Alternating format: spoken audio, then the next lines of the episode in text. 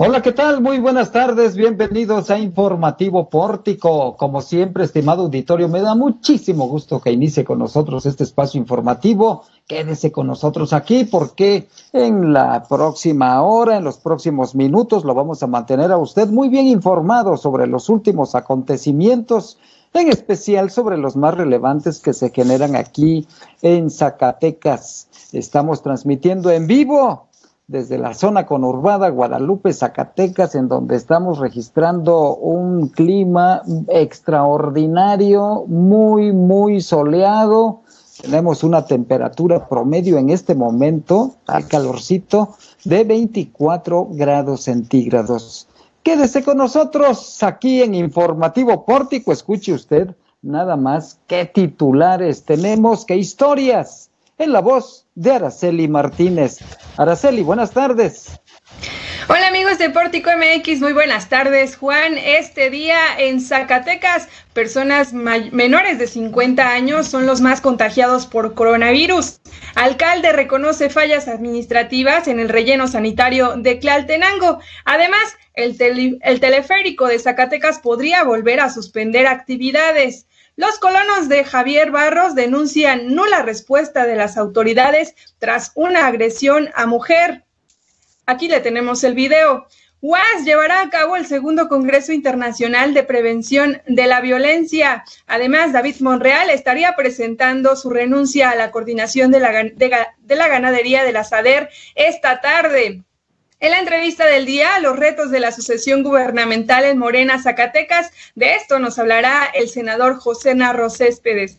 En lo nacional, AMLO decreta tres días de luto por muertes de COVID-19. Sheinbaum da positivo a COVID-19. Además, el internacional, Kate Raniere, líder de la secta sexual, es condenado a muerte perpetua en Nueva York no se pierda la, importancia de disminuir la grasa en nuestro organismo. Esto en la colaboración con la doctora Angélica García. Si ya le dio play, mejor quédese con nosotros. Gracias, Araceli. Pues esta nota interesante, cadena perpetua para este norteamericano de esta secta sexual. ¡Qué barbaridad! Que bueno, vamos a tener la historia, la Información en un momento más. Gracias, Araceli. Vámonos ahora con la información de aquí en Zacatecas, porque los contagios que no ceden, que se incrementan, sobre todo el fin de semana, tuvimos una tendencia muy, muy fuerte, pero hay un dato interesante que hemos rescatado y es que son menores de 50 años la mayor parte, la mayor parte de las personas que se contagian por el COVID-19. Jesús de Ávila tiene algunos detalles. Muy buenas tardes, Juan. El 66% de los contagios por COVID-19, las dos terceras partes de los casos presentados en las últimas dos semanas de mayor incidencia han sido en personas de entre los 21 y los 50 años de edad. La población joven de la entidad, según el gobernador Alejandro Tello Cristerna.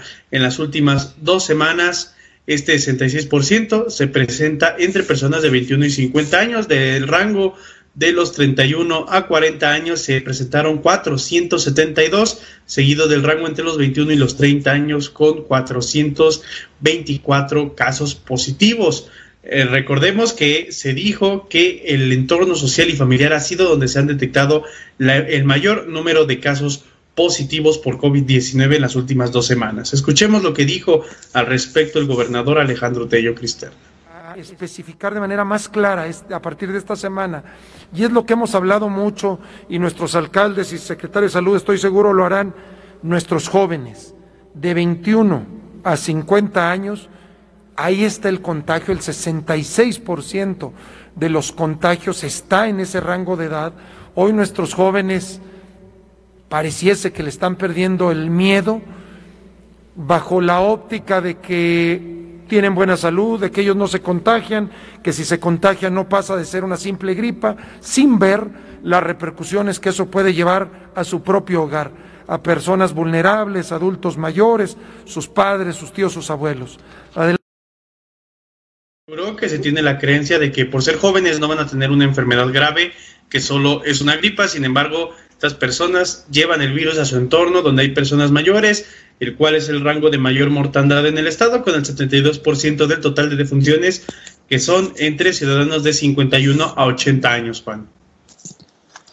Pues interesante dato, sin duda, muchos jóvenes, la gran mayoría se contagian y es que los jóvenes son los que están más en movimiento, son los que tienen más actividad externa y también, también, por supuesto, más convivencia, ya sean fiestas, en reuniones, etcétera, etcétera, y ahí están las consecuencias. No hay el suficiente cuidado, la el suficiente criterio sanitario para cuidar la salud, se toman las cosas pues no sé si a la ligera o, inconscientemente se hacen estas actividades, pero pues lamentablemente el virus, el virus sigue creciendo, sigue inundando de alguna forma algunas casas, familias, colonias, calles, etcétera. Y, creo que no hay que bajar la guardia, hay que ser muy responsables, Jesús cubrebocas es obligatorio, no hay que ceder a estas medidas, sobre todo también las medidas de higiene, lavado de manos, el cuidado de la ropa, la sana distancia, y esas son las mejores armas, las mejores armas, y lo otro también, pues estar eh, emocionalmente bien y cuidar nuestra alimentación, que es muy importante, Jesús. Sobre todo esas medidas de prevención que las han dado a conocer, pues en, estos entornos, tanto el social familiar, no se siguen, no se siguen estas reglas de prevención. Gracias Jesús. Y a propósito del COVID-19 y los contagios, la Ciudad de México, debido a la gran concentración de población y a otros factores, es la ciudad con mayor número de contagios. Hoy, la jefa de gobierno, Claudia Sheinbaum, dio a conocer que dio positivo. Araceli Martínez, tienes la información. Adelante, Araceli. Así es, Juan, una funcionaria más del gobierno, este, en este caso la jefa de gobierno de la Ciudad de México, Claudia Sheinbaum Pardo, informó que dio positivo a la prueba de COVID-19 y que se encuentra en seguimiento médico. A través de su Twitter comentó que ayer por la noche le informaron que dio positivo, que se siente bien, está fuerte y bueno, tiene seguimiento médico de la Secretaría de, la Salud allá en la Ciudad de México. También dice que seguirá trabajando y coordinando todas las actividades a distancia con el mismo empeño de siempre.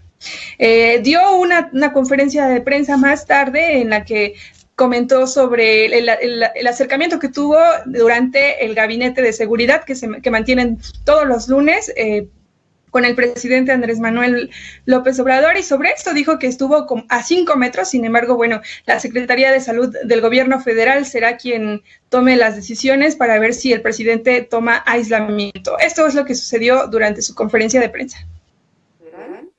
Eh, normalmente cuando vamos al gabinete de seguridad eh, estamos a bastante sana distancia del presidente para poderlo proteger a él entonces, pues como siempre, mandamos mensaje de quienes estuvieron cerca de nosotros para que en todo caso se aíslen, pero en el caso del presidente, pues no estuvimos muy cerca. Hay que recordar que también estuvo en otro evento con el secretario de Marina, quien también dio positivo y bueno, ella descarta que exista un brote entre los funcionarios de, de nivel federal pero bueno, así es como se mantiene esta situación en los contagios. Hay que recordarle al público que nos está viendo que no hay que relajar las medidas. Ya lo hemos dicho, este virus no respeta ni de género, ni ni edad, ni siquiera funciones ni cargos. En otro tema también importante, el presidente de México, Andrés Manuel López Obrador, anunció que decretará luto nacional el día 31 de octubre, el día primero, que es el domingo, y el lunes 2 de noviembre, esto en honor a, las, a los más de 89 mil 89 mil muertos por COVID-19 que se han registrado en nuestro país. Esto fue lo que dijo durante su conferencia.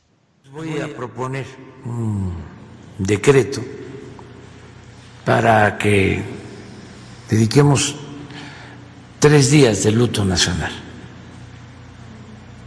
con eh, motivo también del Día de Muertos. Entonces, sábado, domingo y lunes. Y vamos a hacer una ofrenda dedicada a ellos aquí, en Palacio Nacional, eh, para el primero y el dos, una ofrenda. Va a ser presencial, guardada distancia, es un homenaje, pero eh, se va a izar a media asta la bandera también realizarán una ofrenda dedicada a las víctimas en Palacio Nacional el primero y 2 de noviembre, por lo que hizo la invitación a todos los familiares a acudir con los protocolos sanitarios necesarios. Estas son las actividades que se realizaron eh, esta mañana a nivel nacional. Juan, regreso contigo. Gracias, Araceli. Pues está pegando fuerte el COVID-19. Creo que Claudia Sheinbaum dijo que, que es asintomática, ¿verdad? Así es, en su conferencia de prensa dijo que no tiene síntomas. Ella se realizó la prueba como cada 15 días por, lo, por la función que tiene, eh, pero se encuentra bien y se vio bien hoy en la conferencia usando su cubrebocas. Bueno, pues ojalá y no entre en, en crisis, se mantenga la jefa de gobierno porque hace falta, mucha falta ahí coordinar las actividades en la Ciudad de México, la ciudad más de las ciudades más pobladas del mundo, de mayores conflictos, de cuántos millones de habitantes ya, Araceli, yo me quedé en 20 millones entre el Valle de México y la zona conurbada con el Estado de México.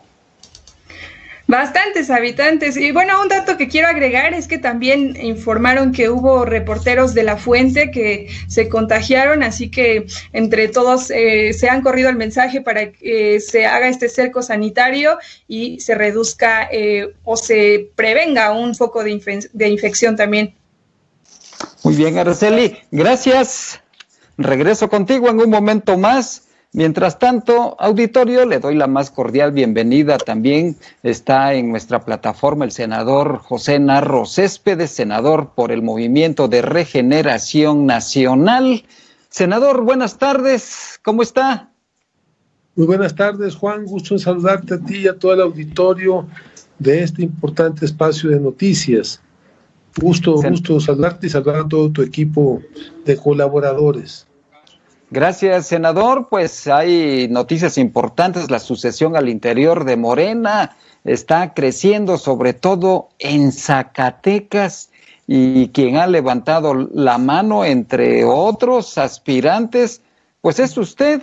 Tiene y ha manifestado el deseo de ser candidato al gobierno del estado de Zacatecas por Morena. ¿Cómo va? ¿Avanza o, no hay avance, senador? O retrocede. No, vamos no creo que retroceda. no, vamos para adelante, van bien las cosas, vamos eh, colocándonos bien en el escenario, yo creo que nos va a ir muy bien y yo creo que vamos a salir adelante y vamos a ganar esta contienda interna eh, para que si la gente y los zacatecanos nos, nos ayudan y nos apoyan y están con nosotros, vamos a encabezar este esfuerzo. Este esfuerzo de que sería un honor para nosotros eh, de poder servirle a los zacatecanos, de poder servirle a nuestra gente y de construir en Zacatecas este proyecto de la cuarta transformación junto con nuestro presidente Andrés Manuel López Obrador. O sea, lograr que Zacatecas integre a este proyecto nacional eh, y lograr que Zacatecas formemos parte de, este gran, de, esta gran, de, este, de esta propuesta que permita también poner a Zacatecas de pie, recuperar la grandeza de Zacatecas y sacar a Zacatecas de esa situación de olvido y de abandono en que se encuentra. Zacatecas prácticamente está excluida del desarrollo nacional. Hoy necesitamos que nuestro Estado se integre, que eso genere progreso, genere bienestar, empleo para nuestra gente, eh, genere crecimiento económico, genere bienestar para los zacatecanos. Pues el gobierno de la República, el gobierno de que se autodenomina de la Cuarta Transformación, nos tiene muy olvidados y castigados, senador. Bueno, hay una situación nacional, el gobierno se recibió prácticamente el país con alfileres, se ha estado tratando de levantar México, creo que ya pasamos la etapa más crítica de la, de la, de la, de la del problema económico, ya el país empieza a, reactivarse, a reactivarse en la economía y a empujar el empleo. Hoy se habla de cerca de 150 mil nuevos empleos de agosto para acá, a partir de que hay un proceso de reactivación de la economía estatal y nacional.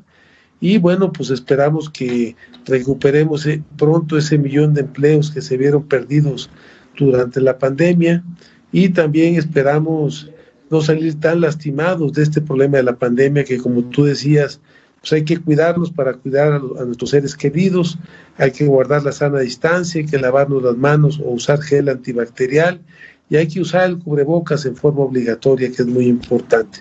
Entonces, bueno, a nivel, a nivel nacional, el presidente está atento y se logró una inversión récord en Zacatecas, aunque sea inversión privada, de 3.800 millones de pesos para la construcción del segundo cuerpo de la autopista de la carretera desde Cuauhtémoc hasta Fresnillo.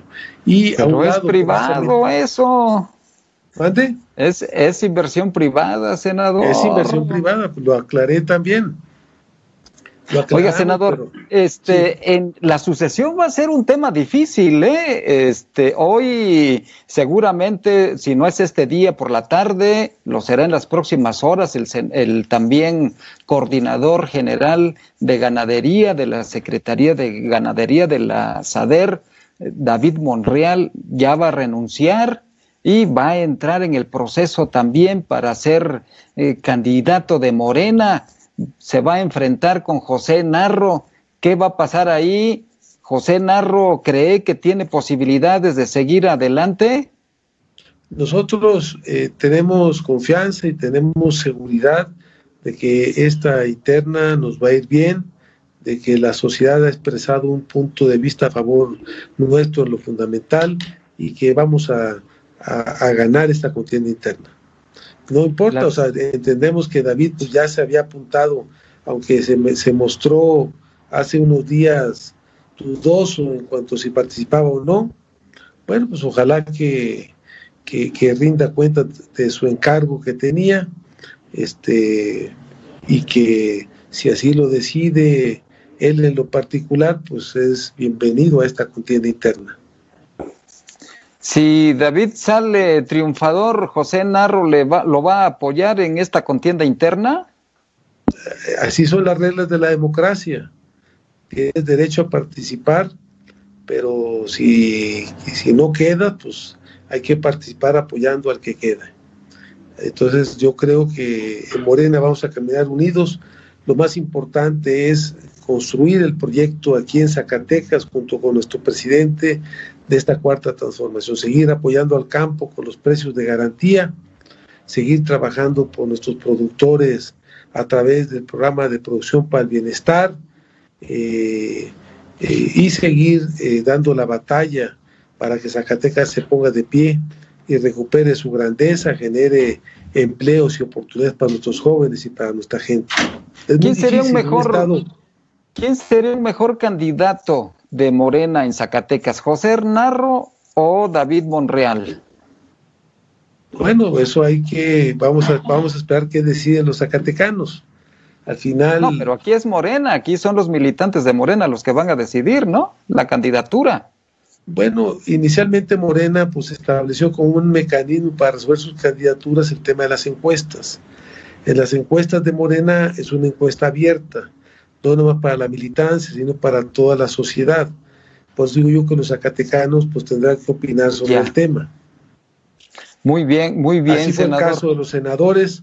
Y bueno, Zacatecas requiere salir adelante ante enormes problemas. Nosotros tenemos cerca de 30 mil jóvenes que salen cada año de las universidades del Estado. Hoy esos jóvenes, que muchos, la mayoría no encuentran oportunidades aquí en su tierra, Hoy necesitamos darles la oportunidad en Zacatecas a ellos a partir de un proyecto que permite incorporarlos y que sean parte del desarrollo de nuestra entidad. ¿Cómo, ¿Cómo explica José Narro la aparición de unas mantas, unas narcomantas que hacen alusión a una presunta vinculación con, con David Monreal? ¿Cómo lo considera? ¿Cómo lo analiza, senador? Bueno, pues yo creo que son problemas entre los grupos de la delincuencia. Este, y hay veces hay políticos que se les vincula de un grupo de otro, o el otro grupo lo ubica ubicado en una de las partes. Bueno, pues ahí cada quien tendría que dar la explicación. Yo este, lo que entendería es un poco eso, que este es, un, es una disputa entre eh, este grupo, este cartel de Sinaloa y el cartel Jalisco Nueva Generación, en donde ubican a, a David y a, en concreto, pues lo ubican eh, dándole la apertura y dándole lado a uno de ellos. Pero bueno, yo creo que ahí la fiscalía tendrá que hacer la investigación. Creo que cuando pasó lo de Calera, eh, que se presentaron estos 13, 13, 13 personas que murieron en el enfrentamiento, también hubo detenidos y creo que los detenidos dijeron algo similar, pero pues yo no soy el Ministerio Público ni soy juez, son ellos los que tendrán que llevar a cabo en todo caso la investigación correspondiente. ¿Cuándo se aplicará esa encuesta para que salga el candidato, emerja el candidato, senador? Pues hay una propuesta del presidente del partido recién electo, el presidente electo de Morena, que es Mario Delgado, de que pudiera hacerse entre el 15 y el 30 de diciembre. Hay que esperar a que esa propuesta sea ratificada por la Dirección Nacional y por el Consejo Nacional del Partido y que ahí se establezcan también los criterios para que la gente, para que podamos participar. Perfecto, pues vamos a estar muy atentos, senador. Le agradezco que haya aceptado esta comunicación con nuestra audiencia. Igualmente, muchas gracias, un gran saludo Juan y muchas felicidades por este programa de Pórtico, y a ti y a todo tu grupo de colaboradores. Un buen programa, un buen espacio de noticias, de comentarios y creo que eh, están haciendo las cosas muy bien y pues me permito felicitarte y felicitarlos a todos ustedes. Muchas gracias, senador. Buenas tardes. Muy buenas tardes, saludos. Hasta luego. Es el senador José Narro Céspedes, uno de los aspirantes de Morena a la candidatura del gobierno del estado el próximo año. Habrá cambio de gobierno en Zacatecas. ¿Quién será postulado? Hay varios contendientes. Hemos eh, nombrado hoy a dos, pero hay más. Ya iremos poco a poco hablando y analizando este tema. Mientras tanto, voy con Landy Valle porque tiene información sobre el basurero de Tlaltenango. Hay declaraciones del presidente municipal donde se admite que hay algunas, algunos problemas administrativos. Adelante, Landy. Así es, Juan, a 45 días de la toma del relleno sanitario de Tlaltenango por habitantes de la comunidad de Zicacalco, el alcalde Miguel Ángel Varela Pinedo reconoció errores administrativos en la operación del basurero. Escuchemos un poco de lo que dijo en conferencia de prensa. toda acción genera una reacción y, y obviamente toda causa tiene un efecto. Sí decirles públicamente y ahí disculpándonos también ante esta situación. Esto se presenta derivado del tema del relleno sanitario, derivado de una falla administrativa que se generó desafortunadamente en los meses de este año 2020, que no quiero decir que ese sea el pretexto, pero también son parte de las situaciones por las que se generó la aglomeración o la acumulación de estos residuos orgánicos. El alcalde explicó en una cronología de hechos eh, que la construcción del relleno sanitario se realizó de manera legal bajo una manifestación de impacto ambiental de la Secretaría de Agua y Medio Ambiente. Sin embargo, derivado de una inspección realizada por diferentes instancias, la SAMA le presentó una serie de observaciones para corregir los imperfectos que presenta el basurero. El alcalde se comprometió públicamente a reparar estas observaciones y una vez que se repare, depositar la basura del municipio en el lugar nuevamente debido a que no puede conceder la clausura del relleno sanitario. Escuchemos lo que dijo. A grandes rasgos, yo les digo que acepto a no permitir que haya la entrada de animales muertos ya en el relleno sanitario a tener siempre el control y vigilancia en el relleno sanitario, en la entrada para, para impedir que vuelvan a suceder estas situaciones que se permitieron, a solucionar la problemática de ese bordo a este, que está generando el escurrimiento del lixiviado, a ya no tener acumulada la basura, obviamente también a solucionar una chimenea que se cae por una, una en el tema del maniobra. de los camiones y la maquinaria. Les digo todo ese tema, que se haga una, un recorrido también a la zona perimetral para solucionar cualquier desperfecto que haya generado en este tiempo, si la malla se haya averiado también al respecto. Les menciono todo esto y les digo también que no me permitan meter el relleno, eh, al relleno sanitario la basura hasta que no solucione estos desperfectos. Esta es mi postura. Lo que sí lo digo públicamente, no puedo yo conceder, primero porque no, es, no soy yo quien lo determina, sino es la Secretaría de Agua y Medio Ambiente del Gobierno del Estado. Yo no puedo conceder la clausura de un relleno sanitario bajo esta lógica de esta cronología de hechos que yo les estoy mencionando. ¿Por qué? Porque ellos también, y aquí estoy siendo muy objetivo, aunque su argumento diga no nos invitaron a la inauguración o al proyecto, pudiera aceptarse esa petición, pero ellos tuvieron dos años y medio, desde diciembre del 2016, que llegó el recurso al relleno sanitario, hasta junio del 2019, que se inauguró para manifestarse en los términos legales de impedir una posible construcción. Y donde yo aclaro, no hubiéramos construido este relleno sanitario si no se nos hubiera permitido ante las instancias la construcción de este relleno sanitario. Yo no puedo conceder el tema de clausurar un relleno sanitario cuando costó 24 millones, cuando es un recurso extraordinario, cuando ha solucionado una problemática de 28 mil habitantes y que obviamente con las condiciones técnicas se está respaldando esta construcción del relleno. Sí estoy aceptando esta falla administrativa, pido de corazón a los habitantes y más que nada a los manifestantes se permita que el relleno sanitario opere y precisamente también si ya fallamos una o dos veces como ellos lo mencionan, y concediendo ese razonamiento que ellos dan, que nos den una tercera y última oportunidad a abrir el relleno sanitario. Y si se vuelve a fallar, entonces se concede el tema. Porque de otra manera, si hay una dependencia...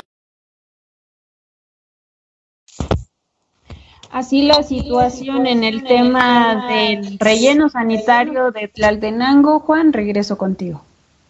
Gracias, Landy. Y este día me da mucho gusto recibir la colaboración en vivo de la doctora Angélica García Avilés, que tiene un tema muy, muy interesante, un análisis crítico sobre las medidas sanitarias del COVID-19 en el estado. Doctora, ¿cómo estás? Buenas tardes, bienvenida. Adelante con tu colaboración. Buenas tardes, Juan. Buenas tardes a todos los colaboradores y a todos quienes nos escuchan en Portico Online. Efectivamente, hoy voy a hablar sobre el coronavirus que otra vez nos está preocupando como sociedad, porque creímos que para el mes de octubre ya iba a ser asunto controlado de alguna manera. Estamos en octubre y lo que estamos viendo son cifras cada vez más alarmantes.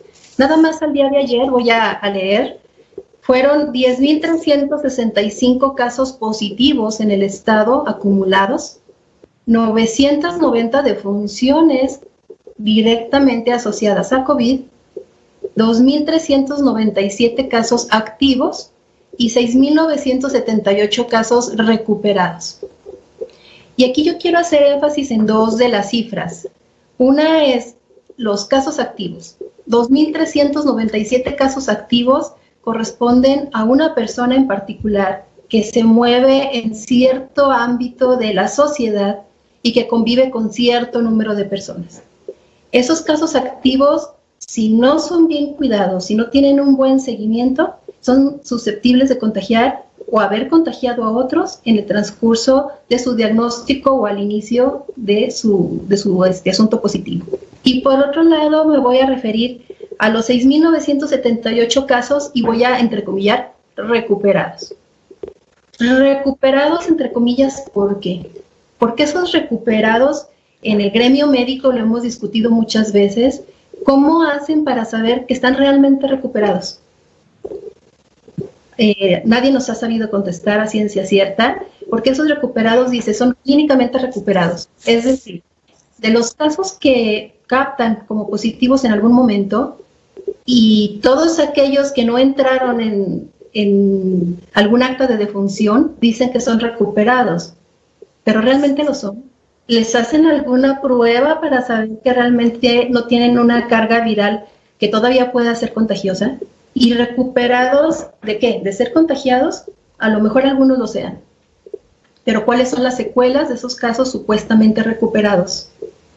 Hay mucha literatura científica que demuestra que una vez que a alguien le dio coronavirus, las secuelas van desde muy leves hasta muy graves y se están presentando restricciones pulmonares, agudización de problemas crónicos que ya tenían a nivel cardíaco, a nivel renal, a nivel incluso con manifestaciones neurológicas. Hasta hoy no hay una clínica, no hay una estrategia que dé seguimiento a estos casos que fueron positivos y que no fallecieron. Entonces, estamos preparados como sector salud para poder atender a todas esas personas que tuvieron COVID y que quedaron con secuelas, por un lado. Por otro lado, no todo COVID. También hay muchas enfermedades que existían antes del COVID y que eran los que saturaban los hospitales. Antes del COVID veíamos, pasábamos por las clínicas, por los hospitales y veíamos filas y veíamos gran saturación. ¿Dónde está toda esa gente? ¿Quién está atendiendo a esas personas? ¿Dónde están esas agendas llenas de casos de primera vez que necesitaban un diagnóstico oportuno de especialidad? ¿Dónde están todas las cirugías que en algún momento estaban programadas y que fueron diferidas por la pandemia? ¿Dónde están los enfermos renales que necesitaban un seguimiento puntual de su padecimiento y que ya no tuvieron esa oportunidad porque hubo restricciones en todos los ámbitos, tanto en lo clínico como en lo económico? Es cierto que han establecido ciertas estrategias que desde nuestro punto de vista, y digo nuestro porque lo hemos discutido en varias sesiones médicas, han sido totalmente desarticuladas. Lo hacen sí la parte municipal, sí con la cabeza del sector salud, pero yo no sé si ustedes han visto las conferencias eh, de los lunes, cuántas veces ha estado presente las otras instituciones, el IMSS, o ISTE, que también atienden una gran parte. Entonces, nosotros vemos totalmente desarticulado todas estas estrategias. Se involucra luego el municipio, se involucra luego este, el gobierno, se involucran algunas instituciones de, que nosotros no nos damos cuenta hasta dónde, y crean decretos, pero por decreto, mientras no haya una conciencia ciudadana, no va a haber cambios.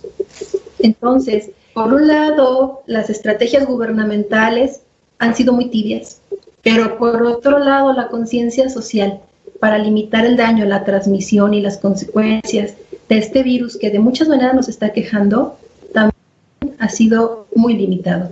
Creo que nos falta conciencia para el bien común, para saber que si yo me protejo, aunque me limite en salir de vacaciones o en estar en alguna fiesta o en tener ciertas actividades y dinámicas a las que estaba acostumbrado, y eso me puede socialmente o me puede mi dinámica, también es cierto que tenemos que hacerlo para no perjudicar a otros.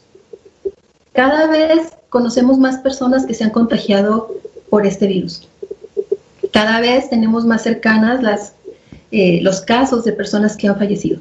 Y cada persona, en cada caso, era una persona con un nombre y un apellido, con una familia, con una sociedad y con una función dentro de ella. Y como personal médico, créeme Juan, créanme quienes nos escuchan, como personal de salud ya estamos cansados, estamos afectados. Quienes no estamos en primera fila dentro de, de la atención a COVID, estamos en consulta y estamos saturados. Y cada vez llegan menos donaciones de equipo de protección, cada vez hay más limitantes en medicamentos, cada vez hay más limitantes en y pues yo no sé hasta dónde vayamos a parar si no tomamos conciencia y no hay estrategias articuladas y contundentes para que se limite. Pues, mi comentario hasta ahí, ojalá que tomemos conciencia. Esperemos que sí, y es un comentario que invita a la reflexión y a la acción, porque hay que articularnos muy bien, coordinarnos y sobre todo coordinarse el sector salud con las administraciones municipales y también con el gobierno federal. Muy, muy, muy atinado el comentario. Muchas gracias, doctora. Buenas tardes. Gracias por la oportunidad. Hasta luego. Hasta luego. Es la doctora Angélica García Avilés. Regreso con Landy Valle porque eh, precisamente este día, esta mañana, la unidad académica de psicología de nuestra máxima casa de estudios dio a conocer la realización del segundo Congreso Internacional sobre Prevención de Violencia. Y Landy Valle tiene los detalles. Adelante, Landy. Bueno, Juan, pues comentarles que ante el incremento de la violencia en la pandemia del COVID-19, la Unidad Académica de Psicología de la Universidad Autónoma de Zacatecas y la Subsecretaría de Prevención Social del Delito llevarán a cabo el segundo Congreso Internacional Prevención de la Violencia, Retos Actuales en Contexto de Pandemia. Del 25 al 27 de noviembre, este congreso se presentará de manera virtual, donde se tendrá la participación de ponentes de talla internacional desde Argentina, Colombia, Chile, Italia, entre otros. Y de igual manera se invita a la participación de investigadores a dar a conocer sus trabajos relacionados al tema. Eh, esta mañana, el director de la Unidad Académica de Psicología expuso algunos de los objetivos de este Congreso. El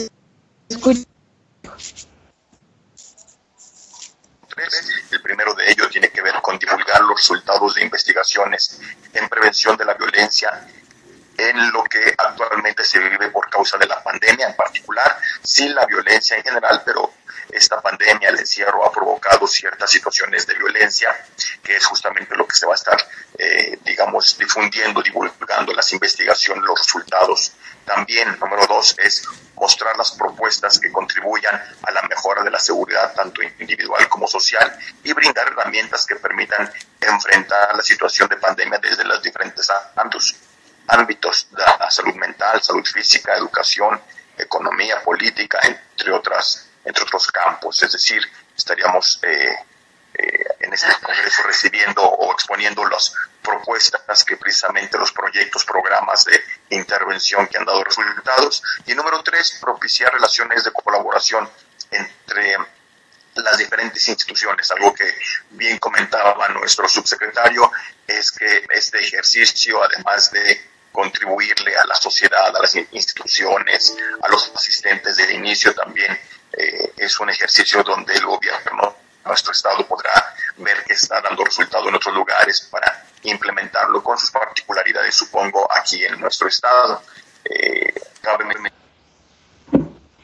conferencia, Armando García Neri, subsecretario de Prevención Social del Delito, explicó que estas acciones fortalecen el actuar de las instituciones, sobre todo porque en el contexto de la pandemia se ha observado un incremento en la violencia de género debido al confinamiento. Y precisamente, bueno, los invito a a que visiten nuestro portal de noticias Pórtico MX para ver todos los detalles de este Congreso. Y en el mismo tema de, de la violencia, esta, este día nos llegó una denuncia ciudadana a través del WhatsApp de Pórtico MX, donde ciudadanos dieron a conocer que autoridades no han respondido a las llamadas y quejas que se han hecho de los colonos de Javier Barro Sierra, luego de que una mujer fuera agredida a plena luz del día. En dicha denuncia adjuntaron una grabación que ya está en sus pantallas, la cual se registró el 29 de septiembre, donde un hombre agrede a una mujer, sin embargo, por el grito del auxilio, huye del lugar corriendo y acude una vecina para auxiliarla. En el mensaje el ciudadano comentó, a plena luz del día intentan violar a una mujer en Zacatecas. Gracias a la intervención de una vecina no se logró consumar el delito.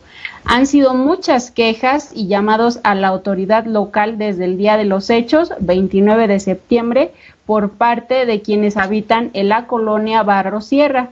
Sin embargo, sin que hasta el momento se solucionen nuestras peticiones. Esto fue lo que escribieron en el mensaje. Por su parte, el ayuntamiento explicó que se atendió el reporte en la colonia, sin embargo, no se le ha dado seguimiento por parte del gobierno del estado. Ahí están las imágenes, esta denuncia ciudadana que realizaron los colonos, donde pues claramente se ve la agresión de la mujer y ahí vemos algunas de las reacciones, Juan.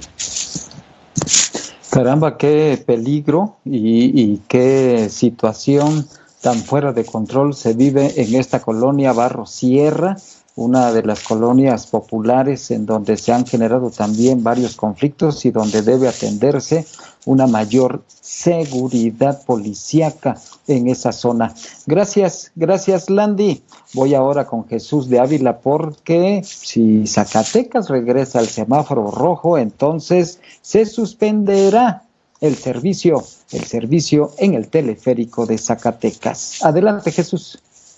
Si las cifras de COVID-19 siguen aumentando, el teleférico tendrá que cerrar sus puertas por el riesgo epidemiológico, así lo dijo el director del sistema estatal DIF, Omar Acuña Ávila. Durante la conferencia de prensa de esta mañana señaló que el cierre del teleférico pues traería, tiene la gravedad principalmente en el destino, que se tienen los recursos que se recaudan gracias a las entradas por este atractivo turístico emblemático de la ciudad.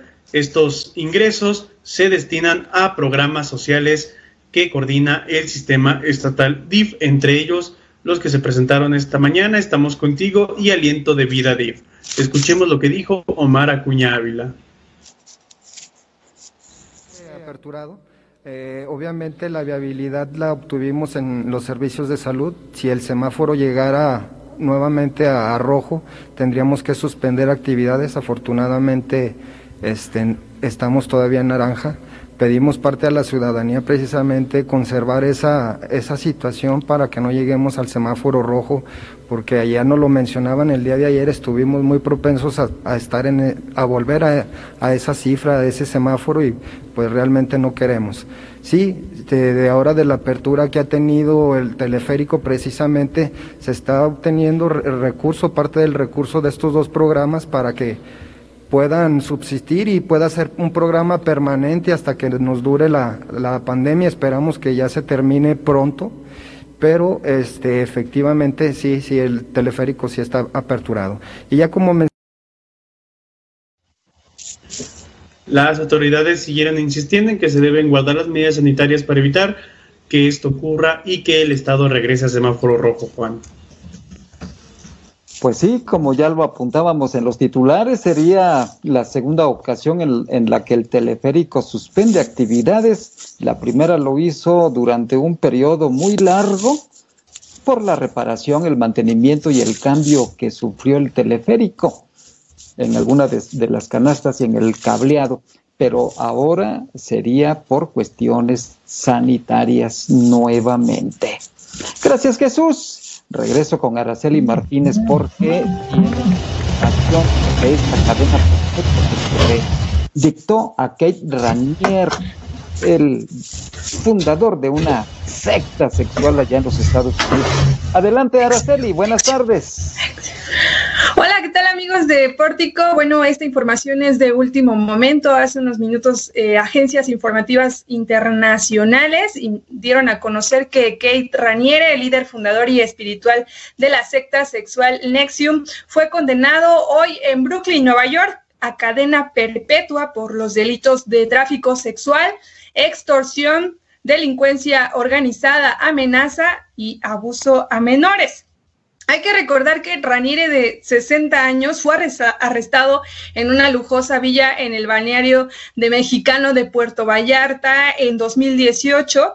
Y bueno, él alega e insiste que es inocente porque dice que esta secta, Nexium, era un grupo de ayuda personal.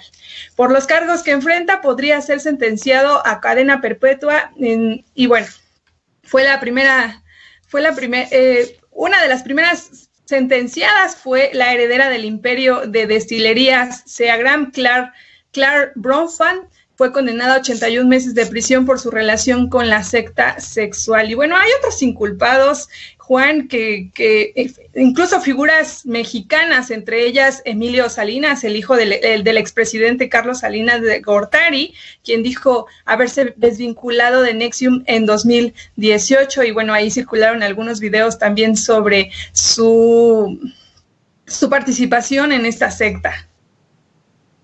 Sí, causó en su momento mucho revuelo esta información y hoy pues se le comprueban todos estos cargos a este personaje y cadena perpetua, pero aquí en México no, hemos visto ninguna repercusión sobre los que integrarían esta secta en nuestro país. Pues no, no se han escuchado repercusiones. Lo que sí es la historia de la mexicana que es considerada como la primera esclava sexual de Kate Raniere, eh, de nombre Camila. Ella rompió el silencio y lo acusó de haberle tomado fotos desnuda y haber mantenido pues sexo con ella cuando tenía apenas 15 años. Es una de las historias que se relataron durante el juicio y bueno, así ha quedado la historia. Puede ser condenado a cadena perpetua. Pues estaremos atentos a ver qué repercusiones tiene aquí en México. Gracias, Araceli.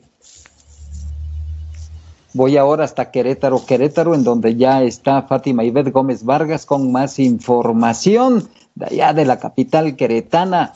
Fátima, buenas tardes. Hola, ¿qué tal? Muy buenas tardes. Los saludamos desde Pórtico, Querétaro. El día de hoy arrancaron las obras para la Feria Aeroespacial que se llevará a cabo el próximo año 2021 aquí en Querétaro. Eh, es, en esta presentación el secretario de Desarrollo Sustentable de aquí de Querétaro presentó las obras que formarán parte de la infraestructura del Aeropuerto Internacional de Querétaro, que será sede del magno evento en su edición 2021.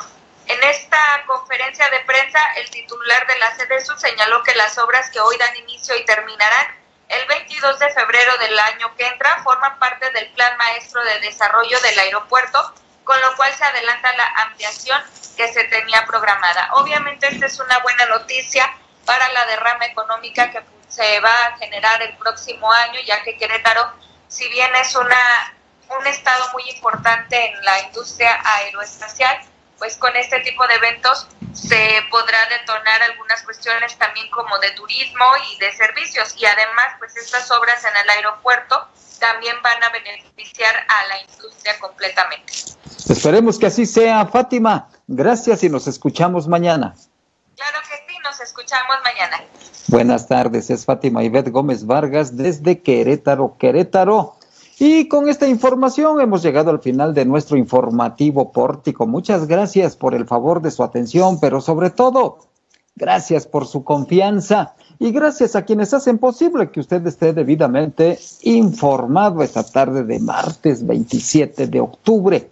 Gracias a Jesús de Ávila, a Landy Valle, a Araceli Martínez, a Fátima Ivette Gómez Vargas y por supuesto, a nuestro gurú informático que hace maravillas y a veces milagros, a Omar Reyes. Soy Juan Gómez, como usted muy rico y sobre todo, cuídese mucho. Hasta mañana.